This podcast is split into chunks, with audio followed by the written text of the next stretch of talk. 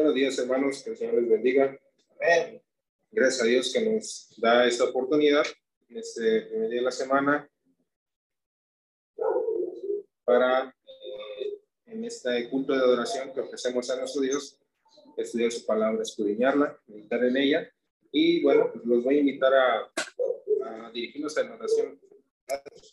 Así como estamos, con la debida reverencia, vamos a orar y vamos a encomendar esto a los adultos. Padre Celestial, bendito Dios, te damos gracias en este día, en estos momentos, Padre Celestial, por tus bendiciones. Una de ellas, muy grande, es el de estar reunidos en este lugar, ahora en estos momentos, para, además de los mandamientos, Señor, y todo lo que hemos participado en este primer día de la semana, ahora es el turno de estudiar tu palabra. Te damos gracias, Padre, porque nos permites hacerlo, nos das los sentidos, Señor, nos das la voluntad, nos das el entendimiento para poder hacerlo. Gracias te damos por ello. Te rogamos, Padre, que tú nos bendigas y que tú nos eh, des eh, el entendimiento de toda tu palabra, Padre Celestial, que nos des la sabiduría, la inteligencia para poder escudriñarla y poder meditar en ella y, así, Señor, poder llevarla a, la práctica, a nuestra vida diaria, Padre. Bendícenos a cada uno de nuestros hermanos, los que estamos en este lugar, los, los que están conectados también y que tú, Señor, derrames pues tu espíritu para que podamos eh, entender y comprender cuál es tu santa y divina voluntad, Padre.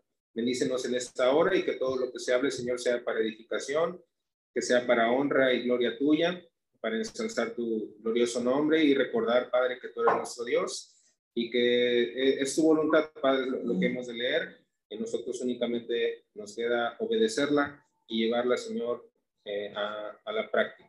Te pedimos pues y te agradecemos todas estas cosas en el nombre glorioso y precioso de nuestro Señor Jesucristo. Amén. Muy bien. Eh, hermanos, el día de hoy eh, quisiera hablar eh, anteriormente en, los, los, domingos anteriores habíamos estado hablando y estudiando la escritura, tratando de, de comprender algunos conceptos y hablábamos del gozo, hablábamos de, de de la victoria, también el, domingo que me tocó estar aquí al frente. Y el día de hoy, no es, no es que sea otro concepto, sino que en estos días eh, ha, ha, ha, habido una noticia que ha sido relevante pues prácticamente en todo el mundo. Eh, y que es la, la, la muerte de un, de, un, personaje, de una persona eh, muy importante, ¿verdad? Un país y que ha, ha, sido una noticia, ¿verdad? Pues que ha, ha, impactado a todo el mundo, ¿verdad? Es algo de lo que se ha estado hablando pues varios días eh, desde que sucedió, ¿verdad? Que fue la, la, muerte de una reina, ¿verdad? La reina Isabel II, ahí en, en la Gran Bretaña, en Inglaterra.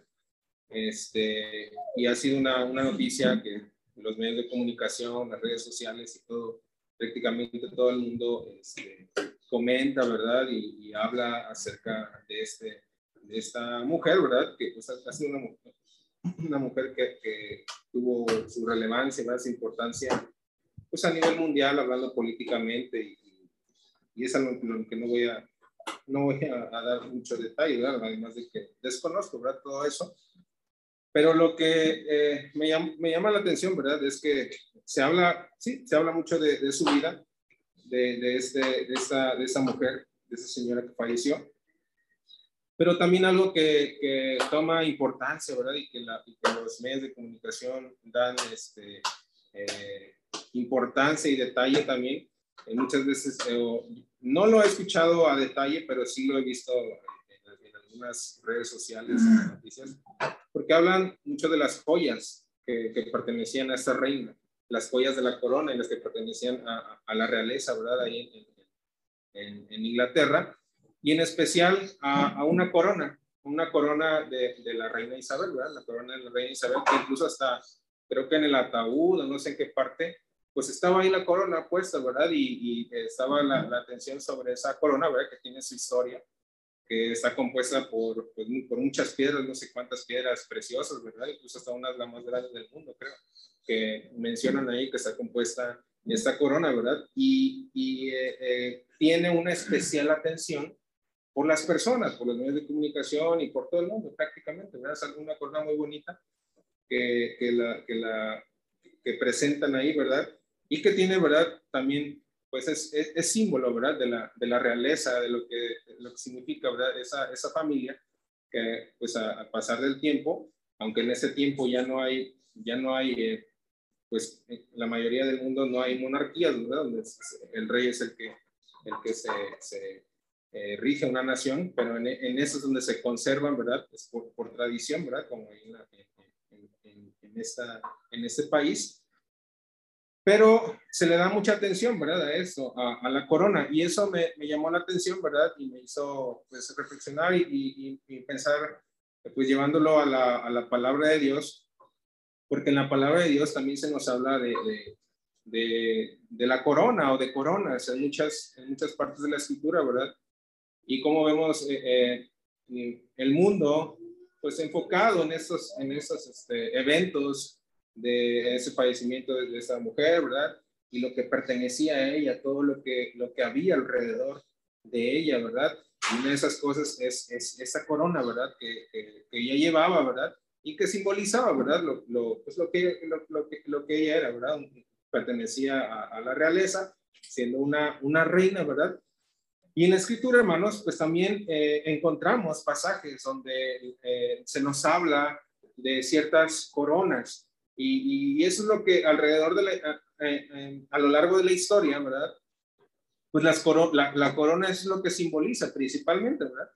Pues a, a, quién se le corona normalmente? A un rey. Y eso lo encontramos desde, desde la, en la escritura, también lo encontramos en la historia, ¿verdad? Los reyes son los que principalmente llevaban una corona que simbolizaba pues esa posición que ellas tenían de autoridad, de poder, de realeza ante los demás, ¿verdad? De, oro principalmente, normalmente de esos metales o piedras y piedras también preciosas eran las que conformaban las coronas de, los reyes. Pero además de estas coronas, también en la historia, ¿verdad? Eh, había ciertas coronas que se, le que se daban a, a, los que eh, participaban en, algún, en, alguna lucha, ¿verdad? En alguna carrera, principalmente en esos tiempos, ¿verdad? Cuando se escribe la, la, escritura del Nuevo Testamento, que se realizaban desde ese tiempo como los Juegos Olímpicos, como los que se, se realizan, ¿verdad? En nuestro tiempo, ¿verdad? En esa época pues eran, eran, eran diferentes, pero tenían esa misma idea, ¿verdad? De alguien que competía, alguien que luchaba, alguien que competía, que competía en una carrera y el que ganaba esa carrera o, salía, ¿verdad?, vencedor de esa carrera, pues se le también, se le, como premio, se le coronaba con una, con una corona, ¿verdad? Normalmente hechas de, de, pues de ramas de árboles, normalmente de olivo, de laurel, que se mencionan también en la, en la historia. Es, es, es, de esa manera se coronaba al vencedor o al triunfador de esa, de esa carrera.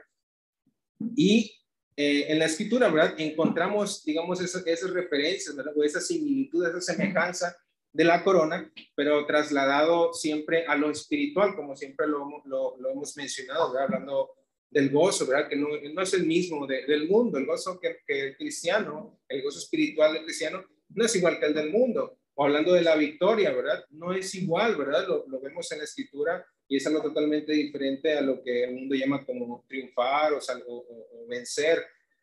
De igual manera, la corona, ¿verdad? Así como el mundo tiene como más preciado esas coronas, ¿verdad? Porque tienen un valor, incluso hasta eh, tratan de calcular cuánto vale esa corona, hablando de la, la reina Isabel, no sé cuántos millones o, cuánto es lo que eh, es, tiene un valor muy grande esa corona, ¿verdad? Para, para ellos, para la, familia, para ese país, incluso para todo el mundo, ¿verdad? Por eso la cuidan, la tienen que pues, llevar con cierta delicadeza, llevar un, no sé, un tratamiento para mantenerla, para que vaya manteniéndose a lo largo de los años, ¿verdad? Porque es una corona pues antigua.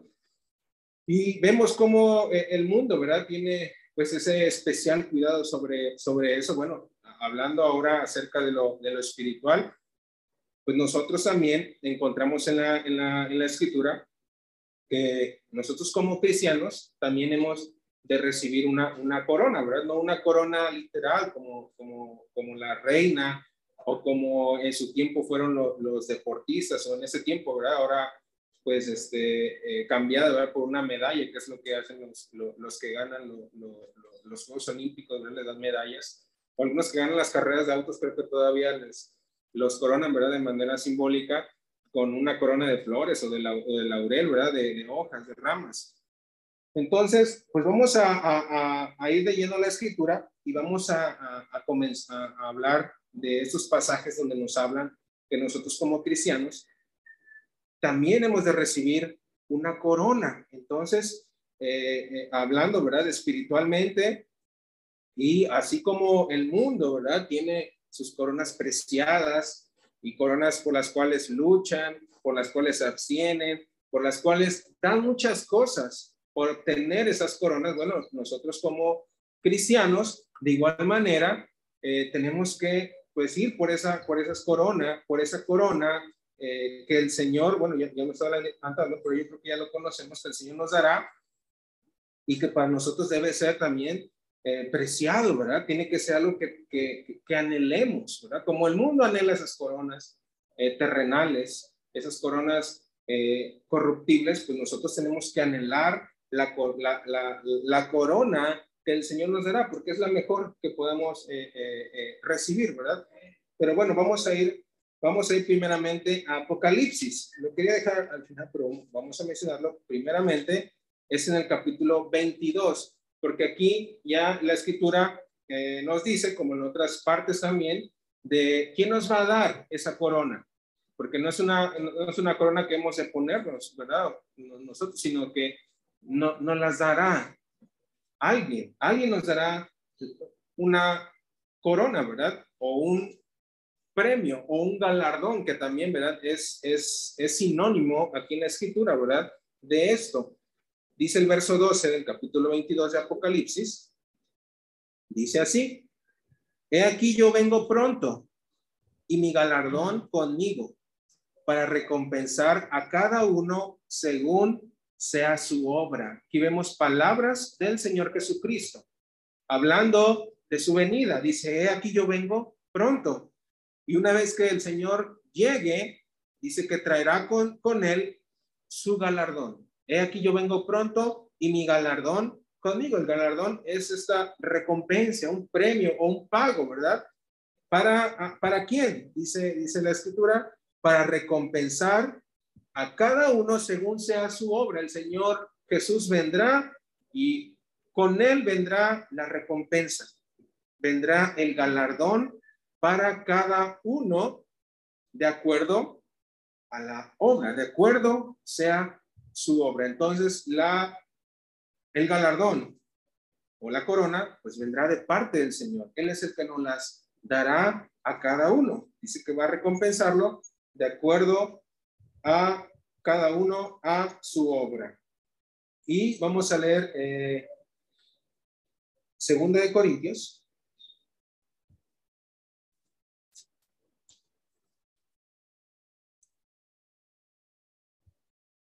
versículo número 10. Segunda de Corintios 5:10. Dice así: Porque es necesario que todos nosotros comparezcamos ante el tribunal de Cristo, para que cada uno reciba según lo que haya hecho mientras estaba en el cuerpo, sea bueno o sea malo. Nuevamente la escritura hablándonos de lo mismo que en Apocalipsis. Es necesario que todos nosotros comparezcamos, estemos delante del tribunal de Cristo para que recibamos, vamos a recibir algo de parte del Señor. Dice el Apocalipsis, un galardón, una recompensa. Y aquí en, en Corintios el apóstol Pablo dice que vamos a recibir según lo que hayamos hecho mientras estábamos en el cuerpo, sea bueno o sea malo. Hemos de recibir algo de parte del Señor, ¿verdad? Eh, eh, ahora vamos a Primera de Corintios capítulo 9 porque ella ya nos habla precisamente de esto, de lo que decíamos en la introducción, ¿verdad? Hablando de la corona. Y aquí el apóstol Pablo hace esta similitud, esta semejanza. Primera de Corintios capítulo 9, versículo número 24. Primera de Corintios 1, 9, 24. Dice así, ¿no sabéis que los que corren en el estadio, todos a la verdad corren, pero uno solo se lleva el premio. Corred de tal manera que lo obtengáis. Todo aquel que lucha, de todo se abstiene. Ellos a la verdad para recibir una corona corruptible, pero nosotros una incorruptible. Aquí vemos ahora el ejemplo que mencionamos al inicio, el apóstol Pablo haciendo esa semejanza y hablando de aquellos que participan en, estos, en estas eh, eh, carreras o en estos deportes. Dice, dice el apóstol en, en, el, 24, dice, no saben que aquellos que corren en el estadio, todos corren, dice, pero uno solo se lleva el premio. En, en, las carreras así es, lo vemos también en la, en actualidad compiten 10, eh, ¿verdad? Bueno, son más, pero se van eliminando, ¿verdad? Van haciendo eliminatorios y al final quedan 10 o, menos, ¿verdad? Y ya compiten y solo uno se lleva, digamos, el primer lugar, ¿verdad? La medalla de oro, entonces llevan, eh, eh, los tres primeros lugares reciben los premios. Pero dice, uno solo se lleva el premio y hace el apóstol Pablo y hace semejanza. Corran, dice, le dice a la, iglesia, corran de tal manera que lo obtengan. Nosotros, hermanos, también eh, tenemos que correr como, ese, como esos atletas que, corren eh, en, la pista, ¿verdad? Para obtener ese premio, nosotros tenemos que correr de tal manera que lo obtengamos. Es decir, tenemos que correr hasta llegar a la meta. Porque el que se queda a la mitad, pues ese no se va a llevar el premio, ¿verdad? En una, en una carrera, pues es el que, el que se tropieza, ¿verdad? O el que se cansa, pues aquel no va a llegar a la meta. Porque, hermanos, eh, al igual que, que, esa carrera al cual el apóstol Pablo está haciendo esa semejanza, ¿verdad? Dice, únicamente, ¿verdad? El que, eh, pero uno solo se lleva el premio, el que llega primero se lleva el premio. Pero en la carrera del cristiano, que es una carrera espiritual, eh, no solamente el primero se, llega, se lleva el premio, el primero que llega, sino que es una carrera de resistencia donde todos los que llegan a la meta todos llevan, se llevan el premio, ¿verdad? No, no es, no es eh, como en el mundo, ¿verdad? Sino que en esta carrera que el cristiano emprende, que puede durar, para cada quien puede, dura de, diferente manera, de distinto tiempo. Es una carrera eh, de manera personal, digamos, diferente para cada uno, ¿verdad? En particular, puede durar 10, 20, 30 años, 5, 4, ¿verdad? No lo sabemos. Pero lo que sí sabemos es que para obtener el premio tenemos que llegar a la meta. ¿Cuándo iniciamos la carrera? Cuando conocemos a Cristo, ¿verdad? Cuando recibimos al Señor Jesucristo y nos convertimos, es cuando inicia la carrera. ¿Y cuando, la final, cuando finalizamos esa carrera? ¿Cuándo es la meta? La meta, ¿verdad? Es pues hasta la muerte, ya lo vamos a ir viendo ahorita. Hasta la muerte es, la, es cuando termina nuestra carrera o si es antes que llegue el Señor, ¿verdad? Y estemos con vida, bueno, ese será, eso será la meta. Pero, ¿verdad? Como decía, para cada quien es diferente. ¿Por qué? Porque, bueno, cada quien, nosotros no sabemos cuánto hemos de vivir, solo el Señor no sabe. Podemos vivir muchos años, podemos morir en la juventud, ¿verdad? O de viejos, pero para cada quien es diferente el tiempo que dura la carrera. Pero lo que sí tenemos que hacer, de acuerdo a lo que dice el apóstol Pablo, es que tenemos que correr esa carrera y tenemos que correr de tal manera que obtengamos el premio. Es decir, tenemos que mantenernos en la carrera hasta llegar a la meta. En el 25 también hace esta semejanza, también hablando de, de, pues estas competencias, hablando de la lucha. Dice, todo aquel que lucha, todo aquel que, que, que lucha, de todo se abstiene, ¿verdad? El, deportista tiene una disciplina en la que él se tiene que abstener de ciertas cosas, tiene que eh, hacer ejercicio, ¿verdad? Tiene que prepararse, pero también tiene que abstenerse de cosas que le impidan llegar a la meta. Eh, y eso lo vemos hasta la actualidad, como los, los deportistas, los boxeadores, cómo se preparan, principalmente a veces pongo ese ejemplo de los, de los boxeadores, porque tienen una preparación eh, de muchos meses para solamente luchar, eh, pelear, ¿verdad? Eh, una hora, no sé cuánto se tarda una, pelea de box.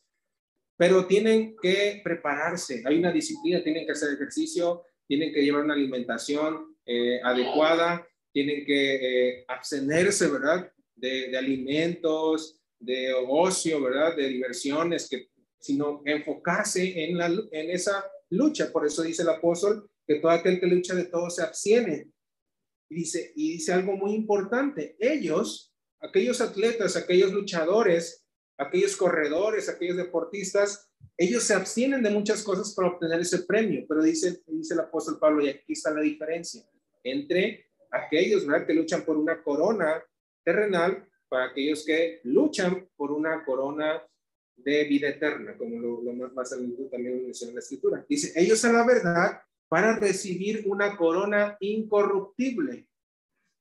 Hablando de esa corona de, la reina, ¿verdad? Puede tener las piedras más preciosas, los metales más preciados.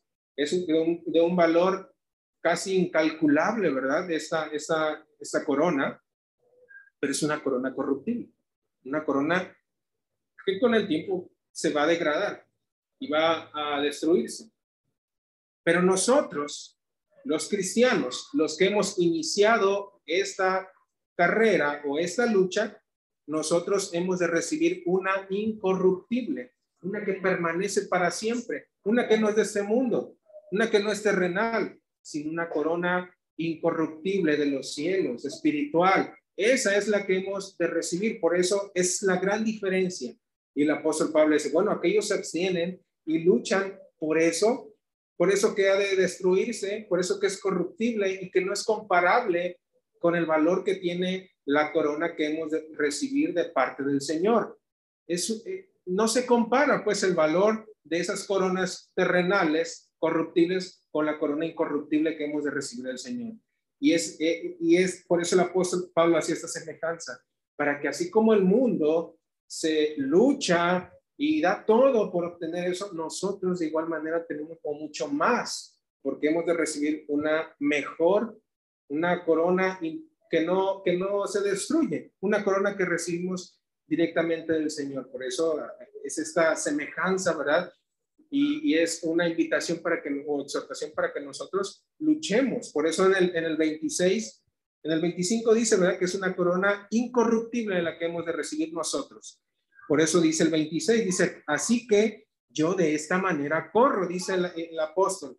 Ya, ya dijo, ¿cómo corren los que luchan, verdad? Por una corona, por una corona corruptible. Pero dice, de esta manera yo corro, no como a la aventura, dice, de esta manera peleo, no como quien golpea al aire, ¿verdad? El, el, apóstol no corría, ¿verdad? Nada más por correr a ver hasta dónde llegaba. Él tenía una meta, tenía un propósito.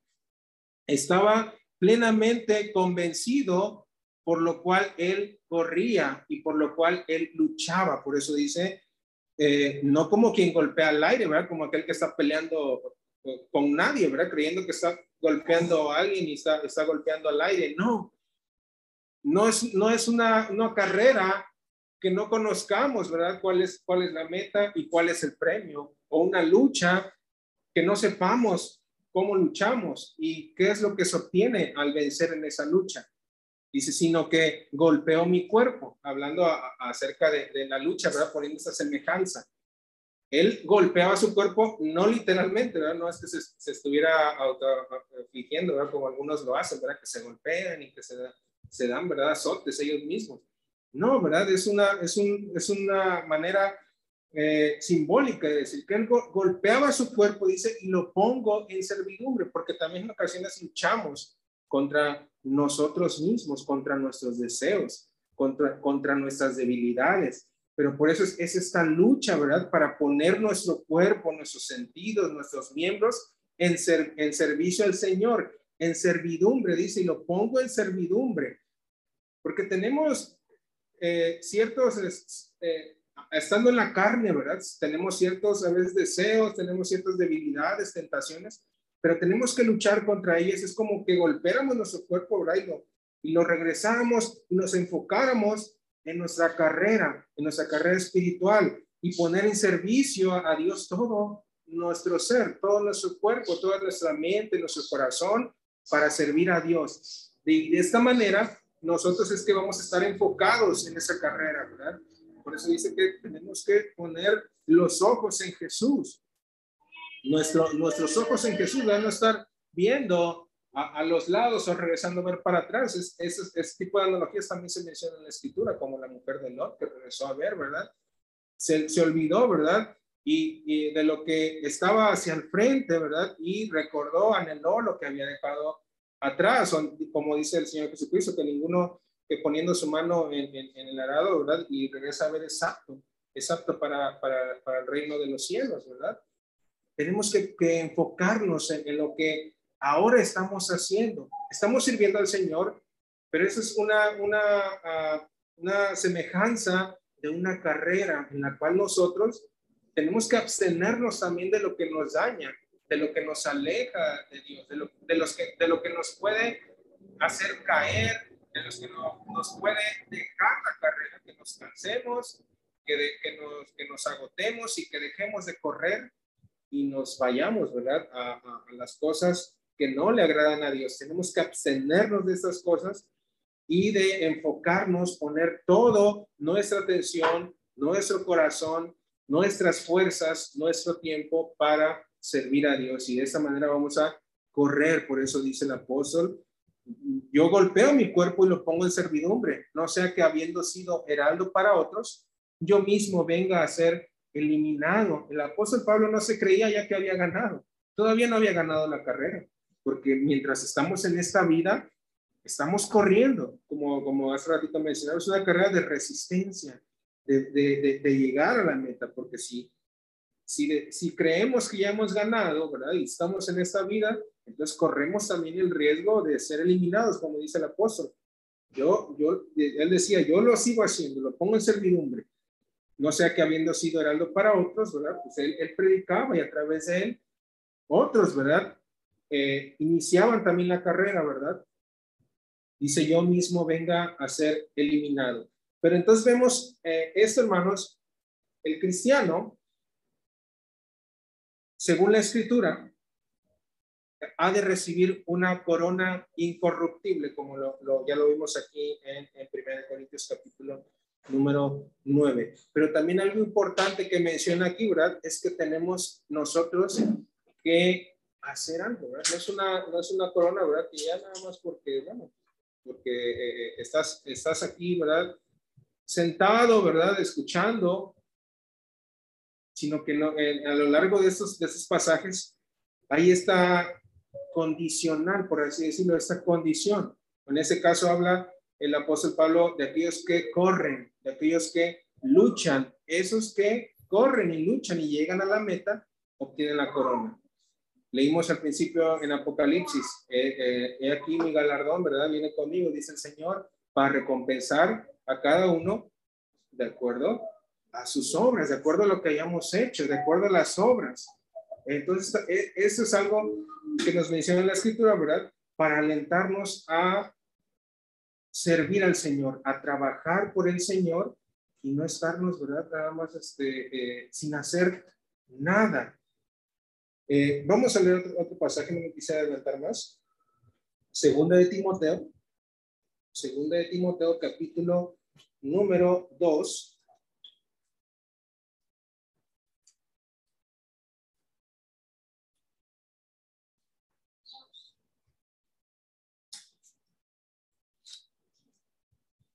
Versículo número, vamos a ver desde el 3. Segunda de Timoteo 2, 3. Dice, tú pues, hablándole Pablo a Timoteo, tú pues sufre penalidades como buen soldado de Jesucristo.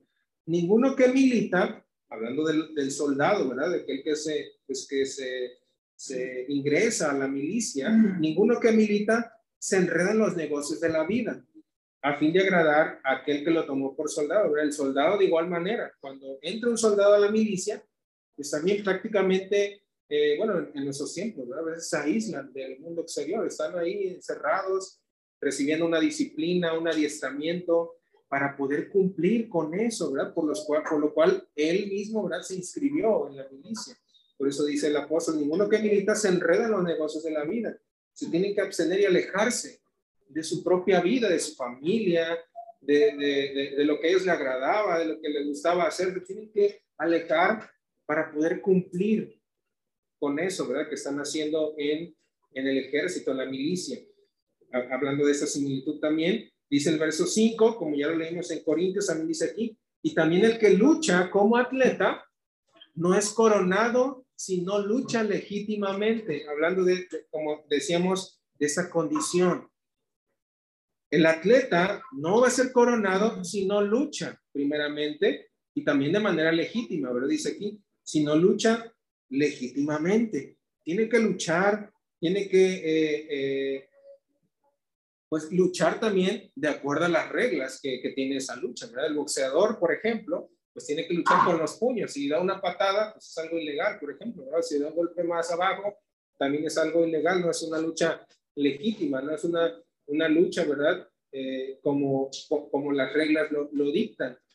de, igual manera nosotros ¿verdad? tenemos que luchar pues de acuerdo a la voluntad de Dios, de acuerdo a la palabra de Dios. Tenemos que servir de acuerdo a lo que Dios nos, nos ha dicho en su palabra. Él nos ha dado las reglas de, de cuál es la, el servicio que Él acepta, cuál es la ofrenda que es aceptable delante de Él, cuál es la adoración aceptable delante de Dios. También lo encontramos en la escritura. Y así es como el cristiano tiene que seguir esas reglas para poder luchar de manera legítima, de manera verdadera, de manera que Dios esté aceptando esa lucha, ¿verdad? Y, que Dios nos esté considerando pues como luchadores, como corredores de su carrera, de su lucha.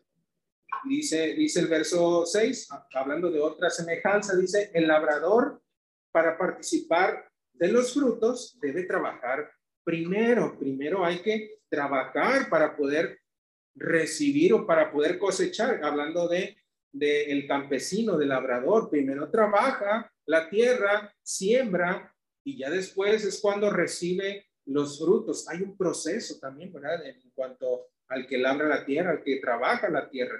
Tiene que primero arar la tierra, después tiene que sembrar la semilla y después qué? Tiene que regarla y esperar. Hay que esperar a que empiece a nacer, ¿verdad? a nacer esa semilla, ya que nace, pues hay que cuidarla más, ¿verdad? Hay que regarla, hay que estarla cuidando también de las, de las plagas, de los animales. Entonces, es un proceso de trabajo y de espera, de paciencia. Y ese es, eh, así es como es nuestra lucha también, nuestra carrera de paciencia, de esperar en el Señor, de cuidar, ¿verdad? No es de que al que llegue primero, como decíamos al, inicio, ¿verdad? De correr pues queriendo eh, ser el, primero, porque no, no es así. Pero primero tenemos que trabajar esa condición, volvemos a esa condición, de trabajar, de luchar para recibir el, el premio, según aquí la, la, la, escritura. También en eh, Romanos, Romanos 1,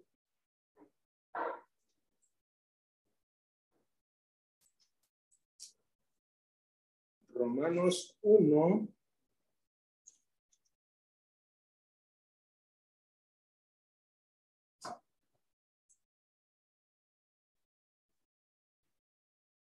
Perdón, hermanos, es, eh, eh, antes de ese vamos a leer segunda, segunda de Timoteo, capítulo número 4. Segunda de Timoteo, capítulo número 4 versículo número 7. Y aquí nuevamente el apóstol Pablo habla de la corona y de la carrera o de la lucha que tenemos que, que realizar. Verso número 7, de Timoteo 4, 7, dice, he peleado la buena batalla, he acabado la carrera, he guardado la fe. Por lo demás, me está guardada la corona de justicia, la cual me dará el Señor juez justo en aquel día, y no solo a mí, sino también a todos los que aman su venida. Vemos esto, hermanos, que eh, eh, estas semejanzas y que el apóstol continúa hablando de esto, ¿verdad? Habla de que él va a recibir o que le está guardada una corona de justicia. En Corintios habla de una corona incorruptible, eh, simbolizando, ¿verdad? Eso de que es, es algo que, no es de este mundo, que es de los cielos, que proviene de Dios, que no es como las coronas terrenales, sino que es una que va a permanecer para siempre, una eterna. Ahora habla de una corona refiriéndose a la misma, porque algunos por ahí este, mencionan que son distintas, pero Está hablando del, del mismo premio que hemos de recibir y ahora refiriéndose a ese premio, a ese galardón como una corona de justicia. Y él, ahora sí, ¿verdad? Ya sabiendo de su inminente muerte, ¿verdad? Porque por las palabras que el apóstol Pablo eh, eh, dice, ¿verdad? Incluso le dice, le dice al mismo Timoteo, ¿verdad? Que él este, sabe, ¿verdad? Que su tiempo ya estaba por, por terminar en ese mundo. ¿Y qué es lo que menciona? Él dice, he peleado la batalla. Así como nos invita a, a Timoteo, ¿verdad? Y a la iglesia, a que peleemos en esta lucha, que peleemos la batalla.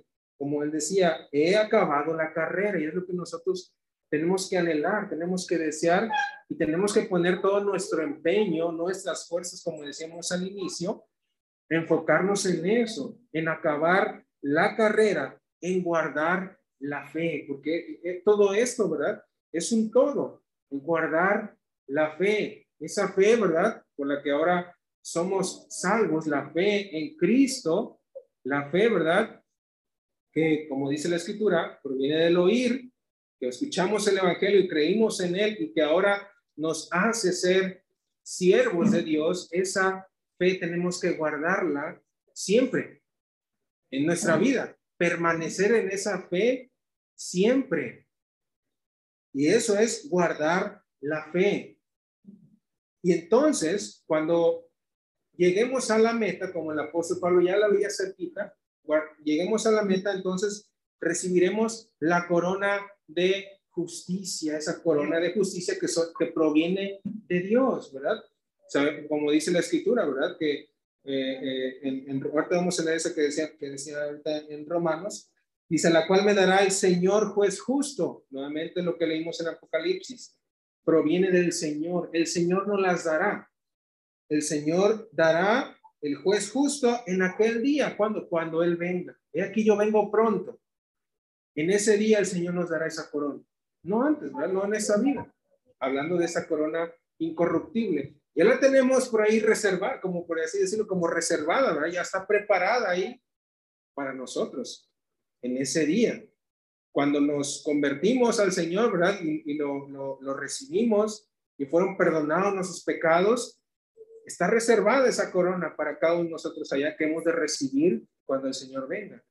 Pero a nosotros también nos toca pues permanecer en la carrera. Como decimos, iniciamos la carrera, pero ahora es una carrera de permanencia, de guardar la fe, de perseverar hasta el fin, de ser fieles hasta la muerte, de trabajar para el Señor, de luchar la buena batalla, de llevar mucho fruto, trabajar para el Señor, permanecer en Cristo y llevar mucho fruto. De eso se trata esta carrera. Pero debemos de tener cuidado, ¿verdad? Porque el apóstol Pablo está haciendo esa semejanza, ¿verdad? Aquel que no lucha legítimamente no es coronado. Tenemos que trabajar primero para, el labrador tiene que trabajar primero para después recibir el fruto. De igual manera nosotros. No tenemos que confiarnos, pues, y decir, bueno, yo ya recibí al Señor y ya, ya, ya no, ya, lo hizo todo el Señor por mí, ya no me toca hacer nada, no es por gracia la salvación, ya no tengo, no, vemos muchas partes de la escritura que nos llaman a ser fieles a perseverar, a ser eh, buenos, eh, hacer buenas obras, como leímos, tenemos que obrar para el Señor, porque si no lo hacemos, ¿verdad? Pues corremos ese riesgo, ¿verdad? De no llegar a la meta. Pero si lo hacemos, pues estemos seguros de que esa corona que está reservada, pues ahí va a estar, como eh, es como cuando se habla del libro de la vida, ¿verdad? Nuestros nombres son inscritos en el libro de la vida pero también la escritura nos habla que podemos ser borrados, podemos ser borrados del libro de la vida. Entonces debemos de tener cuidado. Sí sabemos que el Señor es a través de Cristo y es, y, es, es por, por gracia la salvación. Pero la escritura nos llama a que tenemos que permanecer, a que eso que hemos recibido, debemos de permanecer en ello. Debemos de, de retenerlo, lo que hemos recibido. Ahorita vamos a ir para, para, para ahí para allá. Entonces, vemos esta corona ahora hablando de una corona de justicia, como dice eh, el, el, apóstol Pablo, ¿verdad? Porque pues hemos recibido la justicia de Dios en Cristo. Como dice el Apocalipsis, ¿verdad? Que, la, que, a, la, iglesia, a la esposa del Cordero se, se, se le ha concedido vestirse de lino fino, de lino fino que son las obras de justicia, ¿verdad? De, vamos a leer esa parte, es Apocalipsis 19, 8, hablando de la justicia. Apocalipsis 19, 8. Recordemos que a través de Cristo es como recibimos nosotros, somos hechos justicia de Dios, ¿verdad? A través de, de Cristo. Verso 7, Apocalipsis 19, 7, dice, gocémonos y alegrémonos y démosle gloria, porque han llegado las bodas del Cordero y su esposa se ha preparado y a ella se le ha concedido que se vista de lino fino, limpio y resplandeciente, porque el lino fino es las acciones justas de los santos. Por eso esta similitud de Pablo hablar de una corona de justicia que hemos de recibir en ese día, ¿verdad? En la segunda venida del Señor. Pero como eh, ya lo hemos, lo, hemos este, leído, ¿verdad? Aquí en, en, en segunda de Timoteo, otra de las cosas que dice el apóstol Pablo, decir, no solamente a mí el Señor me dará esa corona de justicia, sino a todos los que aman su venida. Y es parte también de nuestra carrera. Como decíamos al inicio, el ver, ¿verdad? el enfocarnos en la meta. Y la meta es la, la, venida del Señor, anhelarla, amarla, así como amamos al Señor, no hay alguien que diga que ama al Señor y no ame su venida.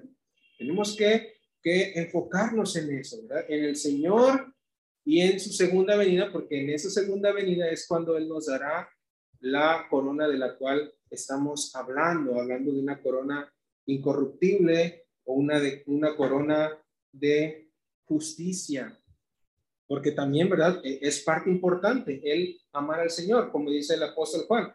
Si amamos a Dios o los que aman deciden que guardar sus mandamientos. Es parte del amor a Dios, guardar los mandamientos. Es todo, es un, como hablamos al inicio, es un todo, ¿verdad? Lo que tenemos que hacer cuando hablamos de correr. No es una carrera literal de que tengamos que estar corriendo ¿verdad? alrededor de, pues, de, de, de la calle, de todo el mundo sino es una carrera espiritual. ¿Y en qué consiste? En esto, ¿verdad? En eso que estamos, que estamos mencionando. El amar la venida del Señor, el, el abstenernos de, del pecado, hablando espiritualmente, del pecado, de las cosas del mundo, de los deseos de, la carne, ¿verdad? La vanagloria del mundo, como habla el apóstol Juan, del pecado, ¿verdad? De, todo eso tenemos que abstenernos y enfocarnos ahora en servir a Dios, en obrar para Dios. Otro, otro pasaje, vamos a leer en Santiago. Santiago ahora. Santiago capítulo 1, versículo número 12. Santiago 1:12. Dice así: Bienaventurado el varón que soporta la tentación, porque cuando haya resistido la prueba, recibirá la corona de vida que Dios ha prometido a los que le aman. Aquí ahora el, escritor Santiago nos habla ahora de este mismo galardón, hablando de la corona, ahora mencionándolo como una corona de vida. Ya vemos con el apóstol Pablo, una corona incorruptible, una corona de justicia, ahora en Santiago se nos dice que es una corona de vida. ¿Y quiénes la han de recibir? Nuevamente hablando de esa condición, hablando de aquel que soporta la tentación. Nosotros estamos llamados a eso en esa carrera. Vamos a tener obstáculos. Es una carrera también de obstáculos, de resistencia, que tenemos que soportar tentaciones, que tenemos que resistir pruebas. Va a haber pruebas, va a haber tentaciones en esta carrera que nos pueden eh, hacer tropezar, nos pueden hacer caer y nos pueden hacer desistir de la carrera y irnos al mundo, como la parábola del sembrador. Hay cosas que nos, que que nos eh, alejan de la palabra de Dios y nos impiden llevar fruto a Dios. tenemos que soportarlo, ¿verdad? hablando de la tentación, porque eso es algo que va a suceder, como nos menciona aquí en el, en el verso número 13, cuando alguno es tentado, no diga que es tentado de parte de Dios, porque Dios no puede, no puede ser tentado por el mal, ni él tienta a nadie, sino que cada uno es tentado cuando de su propia concupiscencia es atraído y seducido. Entonces la concupiscencia, después que ha concebido, da a luz el pecado, y el pecado siendo consumado, da a luz la muerte. Entonces debemos de tener cuidado, ¿verdad? Que el pecado no nos haga dejar la carrera y ahora estemos en muerte, como lo estábamos antes, antes de conocer, de conocer a Dios. Pero vemos cómo aquí, ¿verdad? Eh, nos menciona acerca de soportar la tentación, de resistir la prueba y al, y al, mismo tiempo que nos dice el apóstol Pablo, ¿verdad? Que los que aman la venida de Dios, aquí nos habla también de que Dios ha prometido a todos los que le aman. Es parte de nuestra carrera, es parte de lo que somos nosotros. Tenemos que amar a Dios y como lo mencionamos hace ratito, el amar a Dios implica guardar los mandamientos de Dios. Lo aprendemos del Señor Jesucristo.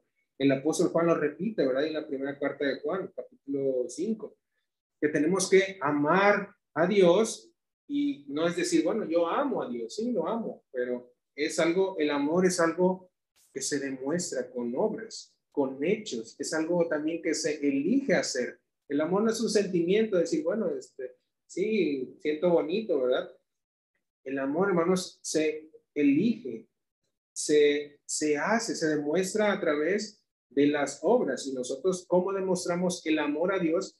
Guardando sus mandamientos siendo, ¿verdad?, fieles a su palabra, buscando siempre agradarle todas las cosas. De esa manera demostramos nuestro amor a Dios. Es parte también de esta lucha, de esta carrera. Otra, otra de las, de de parte de la escritura donde nos habla de una corona de vida es en Apocalipsis. Vamos a ir a Apocalipsis ahora.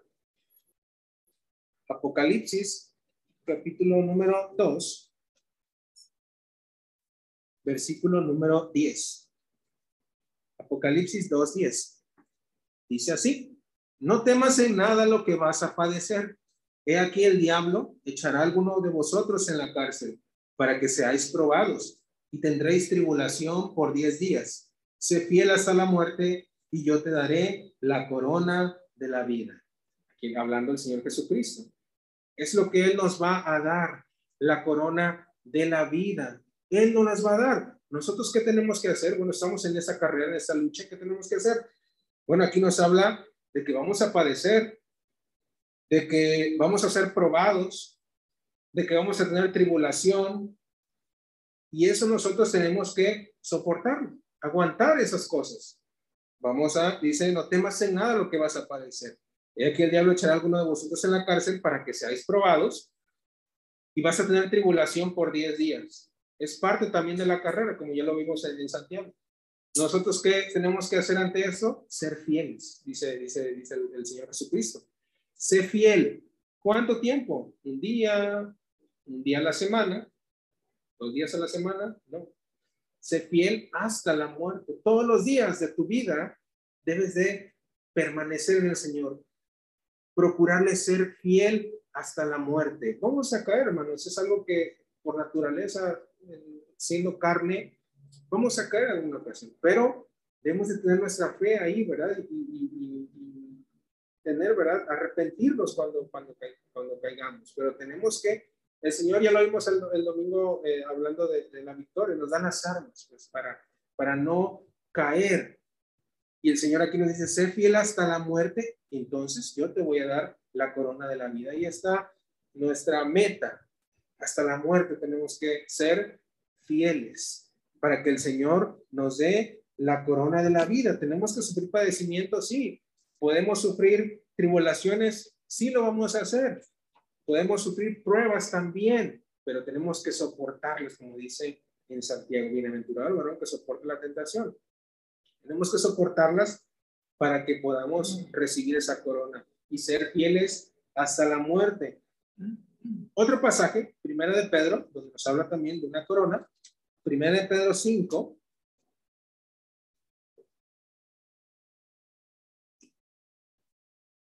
Verso 1. Primera de Pedro 5.1 dice así.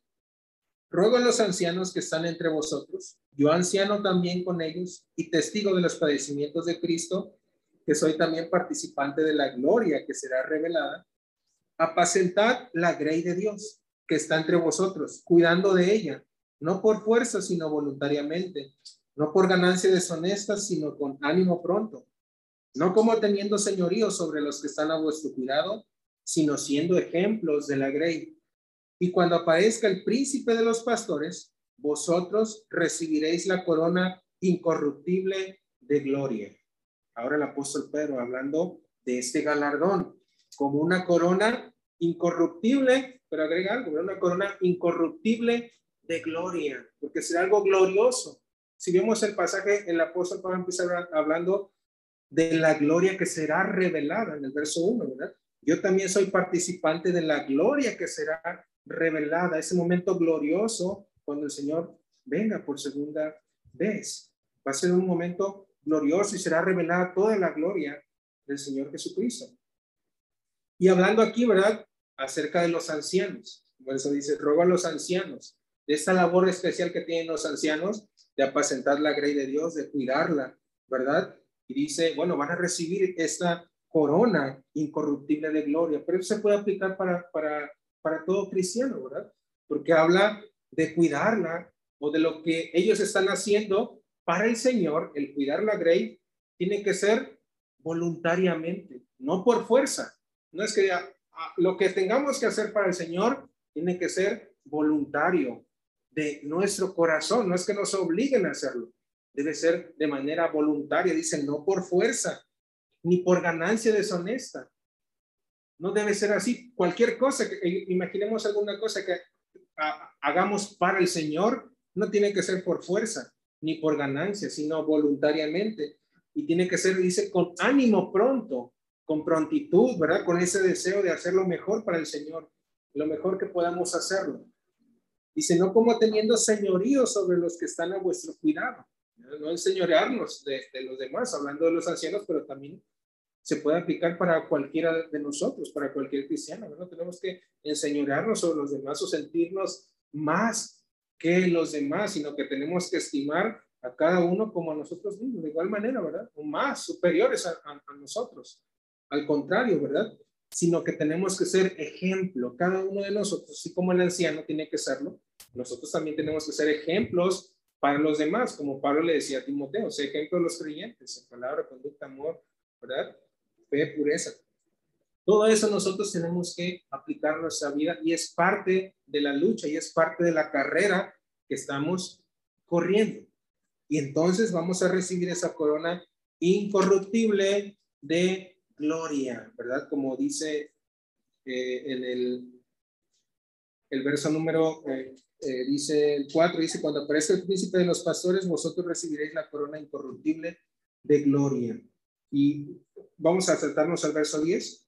Dice, mas el Dios de toda gracia que nos llamó a su gloria eterna. Por eso el apóstol mencionaba a una corona incorruptible de gloria, porque hemos de, de recibir la gloria eterna de Dios. Dice, más el Dios de toda gracia que nos llamó a su gloria eterna en Jesucristo, después que hayáis padecido un poco de tiempo, el mismo os perfeccione, afirme, fortalezca y establezca. A Él sea la gloria y el imperio por los siglos de los siglos. Amén.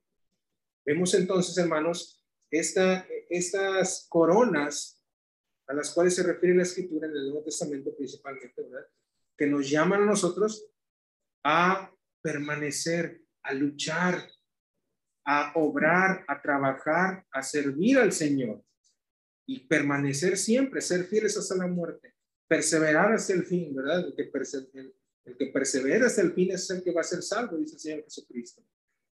Y no vaya a ser que nos quiten o que nos ganen esa corona. Quisiera que leyéramos ahí Apocalipsis capítulo número 3, porque hay ese riesgo, ¿verdad? De decir, no, yo ya, ya estoy aquí, ¿verdad? En un lugar seguro, ya no tengo que hacer nada, todo lo ha hecho el Señor. No, el Señor nos llama también. Dice en el verso eh,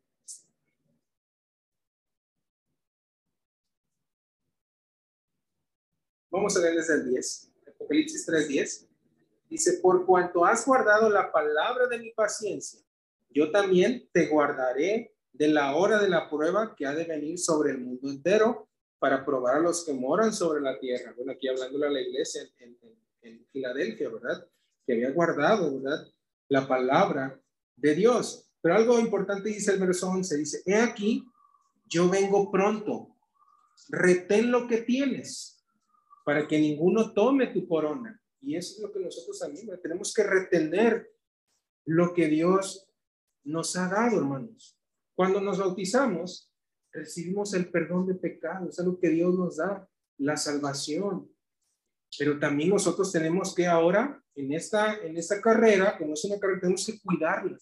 Tenemos que retenerlo, eso que Dios nos ha dado, para que no lo perdamos, porque tenemos ese riesgo de, perderlo en el camino. Por todas estas cosas ¿verdad? con las cuales tenemos que luchar. Tenemos que procurar retener lo que Dios nos ha dado. Dice, para que ninguno tome tu corona. Y eso, y eso es la, lo, que nosotros ahora, ahora ah, tenemos que hacer. Vamos a ver también segunda de Juan. Segunda de Juan, eh, verso número 8. Segunda de Juan 1.8. Dice, mirad por vosotros mismos para que no perdáis el fruto de vuestro trabajo, sino que recibáis galardón completo. Dice el apóstol Juan ahora. Tenemos que mirar por nosotros mismos, tenemos que estar atentos, al pendiente, porque aquí el, apóstol está hablando de aquellos engañadores. Dice en el verso 7, porque muchos engañadores han salido por el mundo. Corremos el riesgo de ser engañados por ellos.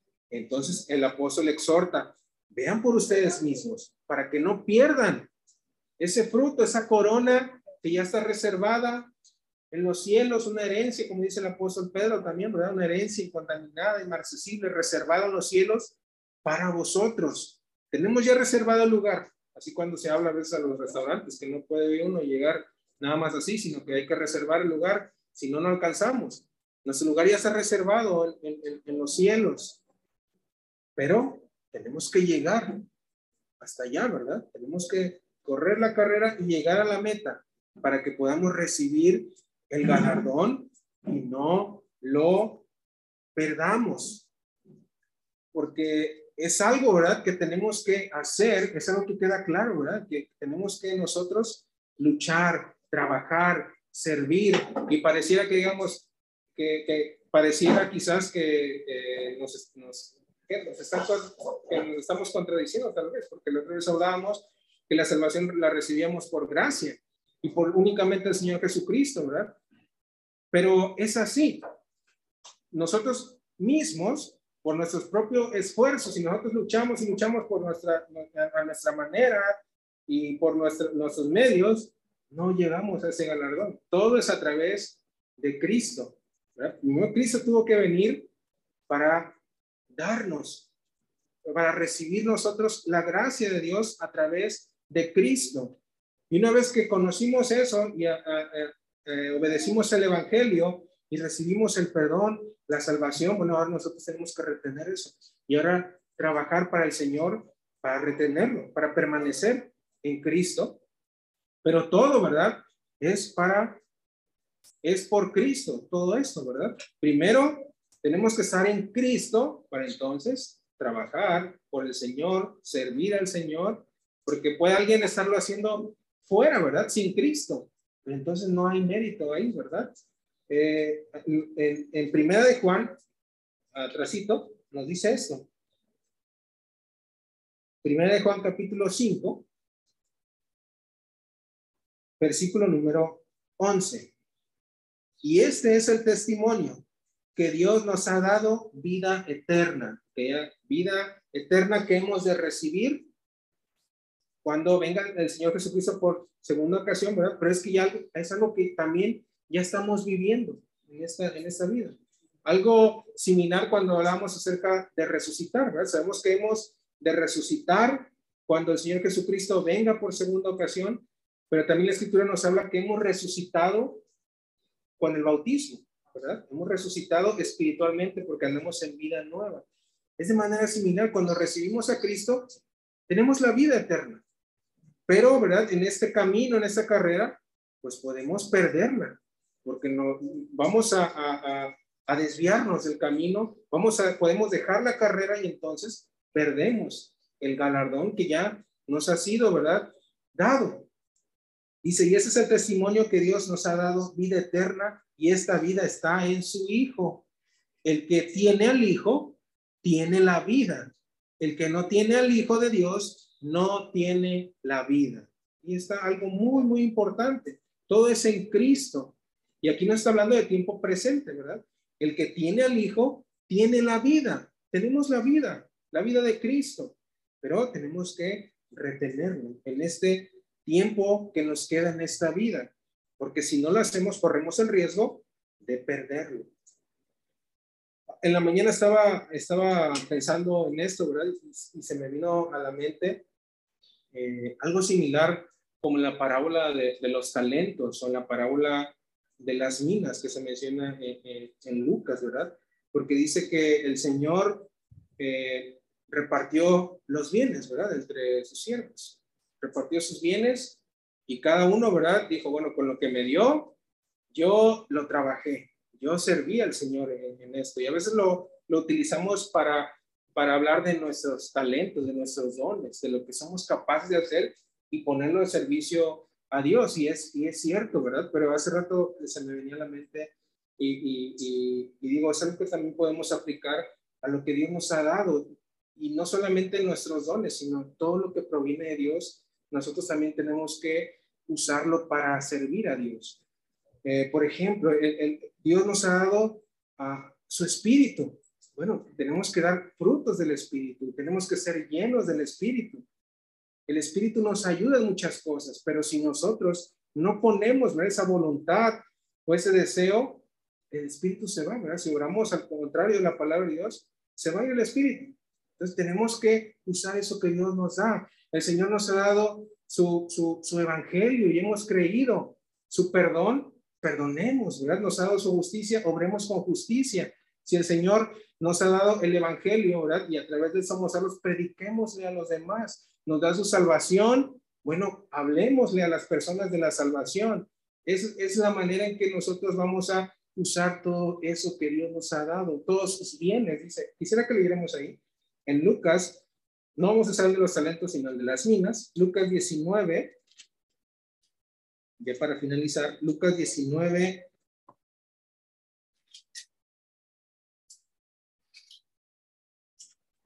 Diecinueve, once. Dice así. Dice, oyendo, oyendo ellos estas cosas, prosiguió Jesús y dijo una parábola por cuanto estaba cerca de Jerusalén y ellos pensaban que el reino de Dios se manifestaría inmediatamente. Dijo pues, un hombre noble se fue a un país lejano para recibir un reino y volver. Y llamando a diez siervos suyos, les dio diez minas y les dijo, negociar entre tanto que vengo. Aquí es un poco diferente de los talentos, sino que aquí habla de diez siervos y a cada siervo le dio una mina. Dice el 14, pero sus conciudadanos se aborrecían y enviaron tras él una embajada diciendo, no queremos que éste reine sobre nosotros. Aconteció que vuelto él después de recibir el reino, mandó llamar ante él aquellos siervos a los cuales había dado el dinero para saber lo que había negociado cada uno. Vino el primero diciendo, Señor, tu mina ha ganado diez minas. Él le dijo, está bien, buen siervo, por cuanto en lo poco has sido fiel, tendrás autoridad sobre diez ciudades. Vino otro diciendo, Señor, tu mina ha producido cinco minas. Y también a este dijo, Tú también, sé, tú también sé sobre cinco ciudades. Vino otro diciendo, Señor, aquí está tu mina, la cual he tenido guardada en un pañuelo, porque tuve miedo de ti, por cuanto eres hombre severo que no tomas lo que no pusiste y sigas lo que no sembraste. Entonces él le dijo, mal siervo, por, por tu propia boca te juzgo. Sabías que yo era hombre severo, que tomo lo que no puse y que sigo lo que no sembré.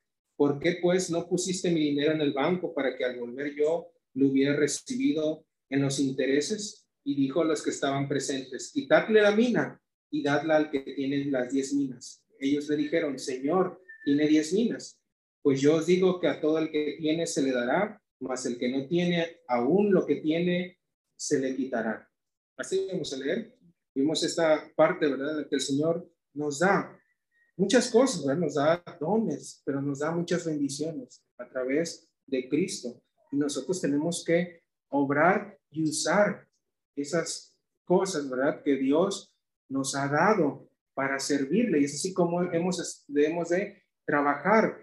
Porque si no lo retenemos, ¿verdad? Si somos de aquellos que, bueno, ya recibí, ya me bauticé y se van, ¿verdad? Muchos, creyendo que ya es suficiente. Bueno, les puede pasar eso, ¿verdad? Que enterraron lo que el Señor les dio, las grandes bendiciones que Dios nos da, las enterraron, no las usaron para obrar para el Señor, para servirle, para predicar el Evangelio, para ayudar a los hermanos, para todo lo que hemos estado este, leyendo, lo, enterramos, ¿verdad? Se nos olvida eso, no lo usamos. ¿Y qué dice que va a pasar? El Señor no nos va a quitar eso que, que nos dio, no nos va a quitar y se lo va a dar al que sí, al que sí trabajó, ¿verdad? Lo que le dio. Y es esto, hermanos. Es esto lo que, bueno, la, la, reflexión de ese día, ¿verdad? De que tenemos que correr la carrera, tenemos que luchar, tenemos que pelear, porque hemos de recibir una corona incorruptible, una corona de vida eterna, una corona de justicia, una corona de gloria, que no se compara con las coronas en el mundo. ¿verdad? Cualquier corona que podamos ver, la más preciada, que puede ser esa que les mencionaba al inicio, la de la reina Isabel, no se compara, ¿verdad? Con la corona que hemos de recibir de parte de Dios, ¿verdad? Y del Señor Jesucristo. Bueno, es la invitación para todos, la reflexión, para que no enterremos. Lo que Dios nos dio también, sino que ahorramos y usemos lo que Dios nos da para servirle. Vamos a continuar con, con, con el culto. Que el Señor les bendiga.